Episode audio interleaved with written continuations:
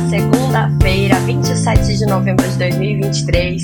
Sejam todos bem-vindos ao Minuto Mega, o seu café da manhã energético, transmitido diariamente pelo Instagram e na sequência disponível como podcast na sua plataforma de áudio digital preferida. Eu sou Camila Maia, jornalista da Megawatt, e a nossa dose de energia dessa manhã tem uma movimentação muito grande no mercado financeiro devido à proposta de fusão entre as operações das gigantes Eneva e Vibra. Podem se tornar aí a terceira maior empresa de energia do país, apenas atrás da Petrobras e da Eletrobras. É, a gente também tem uma agenda verde intensa nessa semana no Congresso, diante aí do início da COP28 nos próximos dias em Dubai. É, novidades ali sobre investimentos da Petrobras, mudança no comando da Petro Recôncavo e a nossa agenda da semana. Então vamos lá. Se na semana passada fomos todos surpreendidos né, pela, pelo aval do governo de Minas Gerais à proposta da União de federalizar a CEMIG, ontem à noite foi a vez da Eneva dar um susto, chamar a atenção do mercado, quando a empresa informou que enviou uma carta para o Conselho de Administração da Vibra com uma proposta de fusão de iguais, ou seja, é, a fusão entre as duas empresas em proporção igual é, em, uma, em um novo grupo, cada uma com 50%. Essa história primeiro veio à tona em uma reportagem do Brasil Journal. É, rapidamente, depois a, a, já, já entraram os, os, informes oficiais na CVM, né? É, a Vibra comunicou que recebeu a carta, colocou a carta na íntegra, a Eneva comunicou que enviou também, então todos os documentos estão disponíveis. E a gente conversou com muita fonte envolvida no negócio, desde ontem à noite até hoje de manhãzinha. E aí o que me contaram é que a ideia partiu da Dynamo. A Dynamo é uma gestora que é sócia das duas empresas. Ela tem participação tanto na Vibra quanto na Eneva. E aí a, a, esse sócio né, percebeu que haveria sinergia e complementariedade entre as duas empresas. Além disso, as características é, financeiras mesmo das empresas favorecem o negócio. Porque a Eneva, ela tem uma margem EBITDA maior e uma perspectiva de crescimento grande né, e constante da sua geração de caixa, porque a Eneva tem muitos contratos de longo prazo, tanto de venda de gás quanto de energia. Mas a empresa está muito endividada, é, fez aquisições muito grandes nos últimos anos, a gente acompanhou isso, né? Comprou lá é, Porto do Sergipe, comprou a Focus de energia renovável. Então, é, isso, é, esse, esse endividamento, ele acaba limitando o potencial de crescimento da Eneva. E a Vibra, por outro lado, ela gera muito caixa, mas ela tem menos opção para aplicar esse caixa de forma rentável, né? Então ela acaba distribuindo mais dinheiro em dividendos e a margem EBITDA da, da Vibra também é menor do que a da Eneva. É, vamos voltar um pouco atrás até para colocar todo mundo no mesmo, no mesmo patamar aqui de conhecimento, né? A Eneva é uma empresa que hoje é muito queridinha no mercado, mas não, não foi assim desde o começo, né? A Eneva ela nasceu da fusão da MPX, que era a empresa do grupo do Ike Batista, que foi formada para gerar energia por meio de termoelétricas, com a OGX Maranhão, outra empresa do Ike, dona ali dos ativos de gás natural no Maranhão, né? A bacia de Parnaíba.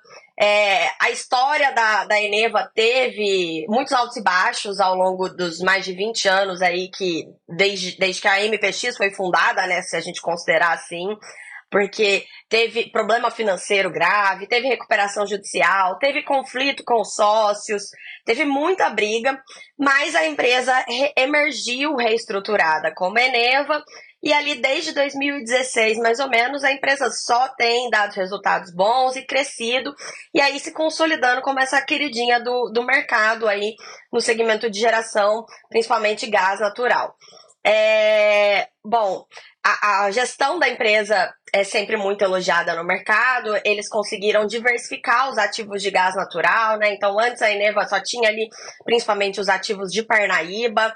É, é aquela, é, a estratégia era gerar, botar termoelétrica na boca do poço para gerar energia. Depois ela diversificou a empresa, comprou ali os ativos de gás também é, no Amazonas. Hoje a, a empresa ela conseguiu até montar um projeto super interessante lá em Roraima de geração de energia, que o gás vem do Amazonas, vai de transporte é, rodoviário até Roraima para gerar energia mais barata e menos poluente do que os geradores a óleo diesel. É, também comprou ativos de geração renovável ali por meio da aquisição da Focus, né? Então hoje a Eneva também tem parques solares no Nordeste e um, um, uma grande carteira de projetos renováveis a serem desenvolvidos no futuro. Sem falar ali na, na, questão da compra do Porto do Sergipe, da termoelétrica, que foi muito importante, porque veio junto com um terminal de regasificação de GNL é, ali na mesma região, é, que vai poder ter a, uma interligação com a, a malha de gasodutos do, do país. A Vibra, por sua vez, é conhecidíssima pelo seu outro nome, seu antigo nome, BR Distribuidora, antiga Petrobras Distribuidora, né? É, a Vibra, então, era uma subsidiária da Petrobras, ela foi privatizada. Primeiro, na verdade, rolou um IPO da empresa, então ela só vendeu ações, mas a Petrobras continuou dona. Depois, a Petrobras fez a venda do controle da Vibra. E, e, e, e, quando ela ainda chamava BR, né? Então ela se tornou uma corporation, uma empresa sem controlador definido. Foi depois foi privatizada, se tornou uma corporation. E aí, nos últimos anos, ela também diversificou a sua atuação. É, houve uma mudança ali em toda a gestão da Vibra, né? Na época, é, o Wilson Ferreira Júnior era presidente da Eletrobras, saiu da Eletrobras para ir para a BR montar esse projeto, é, mudou o nome da empresa para Vibra, né, como parte de toda essa estratégia de diversificação da sua atuação é, investiu em vários ativos diferentes, então comprou ali 50% da ZEG, comprou a Copersucar, comprou 50% da Comerc, que foi a maior transação que eles fizeram ali na época. É, tem a opção de compra dos outros 50% da Comerc em 2026, então tem uma carteira grande de geração renovável entrando ali na Vibra. É uma empresa que está num processo de transformação profundo também que, que as duas empresas têm em comum, Vibra e Eneva, além de terem mudado de nome e de dono nos últimos anos? As duas empresas não têm controlador definido e muitos dos fundos de investimento que são sócios de uma também são sócios de outra. Aí a gente tem o caso da Dynamo, né, que foi a gestora que propôs a operação, porque ela é a que tem a maior participação é, em comum entre as duas empresas. É, na carta que foi enviada à Vibra, a Eneva contou de se acreditar que a combinação das operações representa uma oportunidade única para as empresas e para seus acionistas, com tamanho, liquidez das ações no mercado, otimização da alocação de capital. A Vibra gera muito caixa, né? Então vai poder colocar esse caixa em projetos com retorno atrativo desenvolvidos pela Eneva.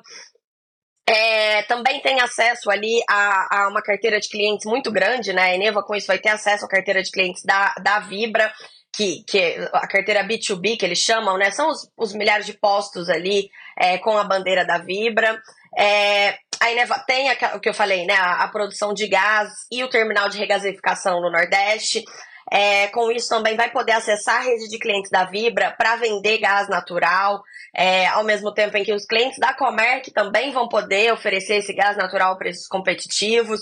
A, a vai, quer atender também os clientes da Comerc é, de energia elétrica, né? Caso a. Porque a, a Vibra tem uma, uma carteira. A Vibra não, desculpa. A Eneva tem projetos de geração renovável a, ser, a serem desenvolvidos, então é, vai poder desenvolver isso ali junto com a Comerc, que já está desenvolvendo uma carteira muito grande. Então, é bastante coisa que vem pela frente. Quais são os próximos passos? Agora, de posse da carta com a intenção formal de conduzir a operação, o Conselho de Administração da Vibra precisa avaliar a oferta para dar uma recomendação ou não.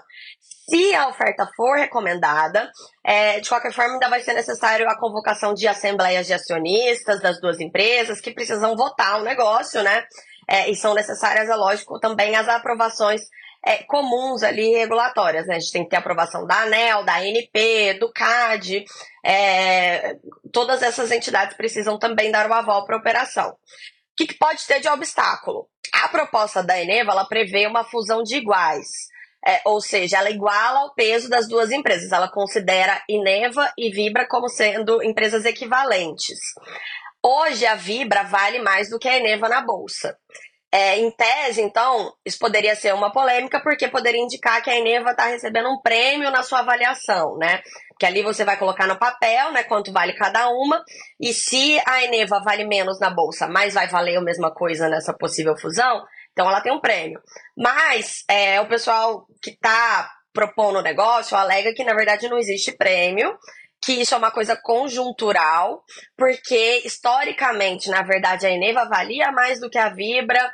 Quando a operação começou a ser costurada em meados de julho, as duas empresas valiam mais ou menos a mesma coisa, só que aí depois da guerra entre Israel e Hamas, a, a Vibra se valorizou mais do que a Eneva, e aí por isso que a empresa passou a ter um valor de mercado maior. Mas o argumento é que historicamente elas seriam equivalentes então, isso com certeza entra ali na discussão, é uma parte muito importante dessa discussão. E antes da gente fechar o assunto, tem muita gente que com certeza se lembra de quando a Eneva tentou, em 2020, fazer a aquisição da S Brasil. É, ali naquela época, o intuito da, da, da Eneva era diversificar a sua base de ativos, né? Passar, uma, passar a ter ativos renováveis que na época ela não tinha ainda.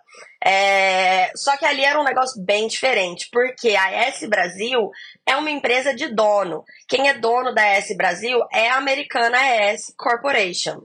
É, por mais que a empresa tenha ações né, no mercado, quem controla, quem, quem dá a palavra final é a S. Então, como a S rejeitou o negócio, a oferta acabou se tornando uma oferta hostil a Eneva ainda tentou contornar ali com os demais sócios, né, construir de uma forma que a oferta avançasse, mas não conseguiu levar para frente. E aí, futuramente, o que a Eneva fez? Ela comprou a Focus para finalmente conseguir chegar ali em ativos de geração renovável. É, dessa vez é diferente porque a Vibra, assim como a Eneva, como eu já disse, não tem um sócio controlador.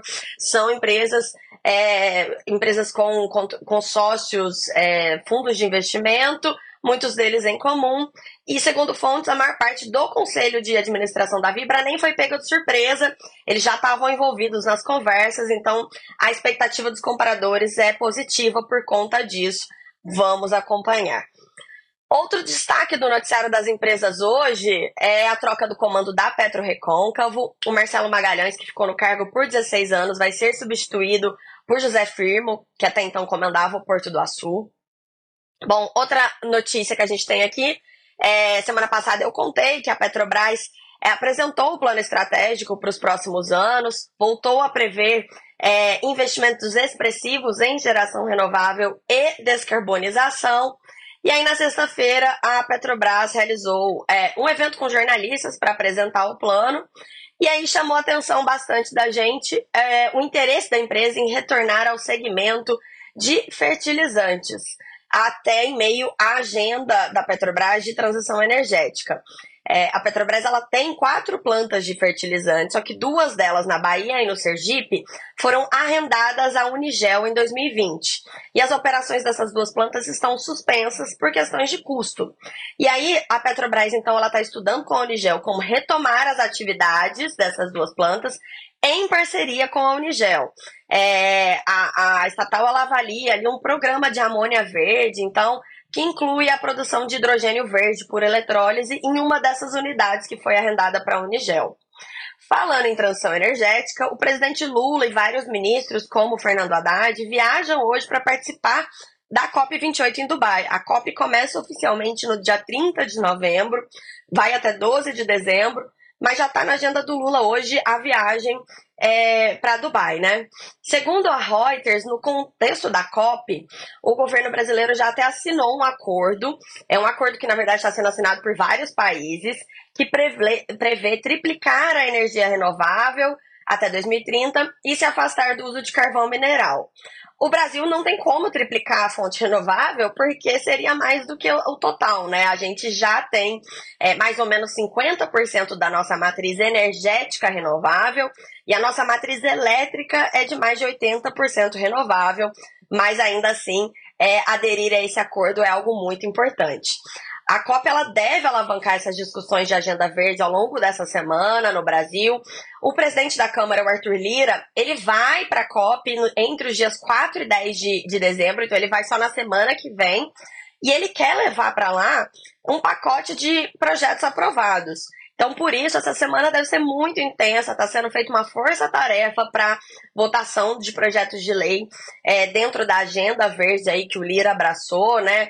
Então, provavelmente, priori as prioridades serão é, os mercados de crédito de carbono, de hidrogênio verde, o pro programa Combustível do Futuro, que trata dos combustíveis renováveis, e a geração eólica offshore essas pautas também são prioritárias para o governo, não só na agenda do Congresso, mas também na agenda do governo, né? Então, elas devem andar nos próximos dias. Existe ali uma dúvida no Congresso se eles vão conseguir votar, porque é muita coisa é, para tempos conturbados assim no Congresso, né? Mas fim de ano é assim, a gente sabe. A pessoa puxa muita pauta que estava parada ali para tentar andar. E como existe esse intuito do Arthur Lira de levar tudo isso para a COP na semana que vem, né? Como uma propaganda até é, em preparação ali para daqui dois anos, quando o Brasil vai sediar a COP, então vai, vão ser assuntos muito importantes. Aliás, hoje mesmo a Fiesp, aqui em São Paulo, faz um evento para discutir hidrogênio verde. É, essa, esse evento deve contar ali com a presença de autoridades para falar sobre o tema. E aí, quem sabe, a gente tenha alguma perspectiva sobre a aprovação do marco legal nos próximos dias.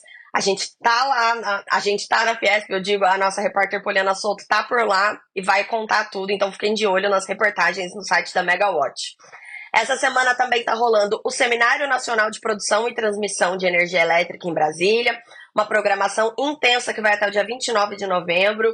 Também deve ter novidades. E aí, para fechar né, a nossa agenda da semana, a gente tem amanhã a reunião ordinária da diretoria da ANEL. Tem muitas pautas importantes que nós vamos detalhar no minuto de amanhã. Vou destacar aqui agora que um dos, um dos processos importantes de amanhã é o resultado de uma consulta pública que foi instituída para colher subsídios para elaboração do Programa Mensal da Operação, o PMO, e para a formação do PLD, o preço de energia no mercado spot. Lembrando que amanhã também a gente tem o nosso mega webinar da série PSR Explica, às 16 horas, justamente sobre formação de preço e restrições da operação Vai ser bem interessante. A PSR fez um estudo super completo sobre o tema. Eu vou estar ao vivo, então, no nosso canal do YouTube, é, junto com os especialistas da PSR, para falar sobre isso. E eu aguardo vocês. É, antes de fechar aqui, quero ler o comentário é, do Simões. É, Camila, seu programa diário é excelente. Costumo acompanhar pelo Spotify. Hoje é a primeira vez que eu vejo pelo Instagram. Parabéns pelo conteúdo. Muito obrigada pelo elogio. Espero que vocês continuem nos acompanhando. Rodrigo Polito, meu colega, que hoje está na PSR, elogiou no resumo, né? Ele está aí junto comigo nessa série PSR Explica, dessa vez nos bastidores. Ele não aparece mais, mas ele está sempre participando com a gente. É isso, gente. Espero que todos tenham uma excelente semana. É uma segunda-feira muito. Semaninha já começou animada, né? Então, até a próxima que a gente continua aqui na Megawatt com muita informação para vocês. Tchau, tchau.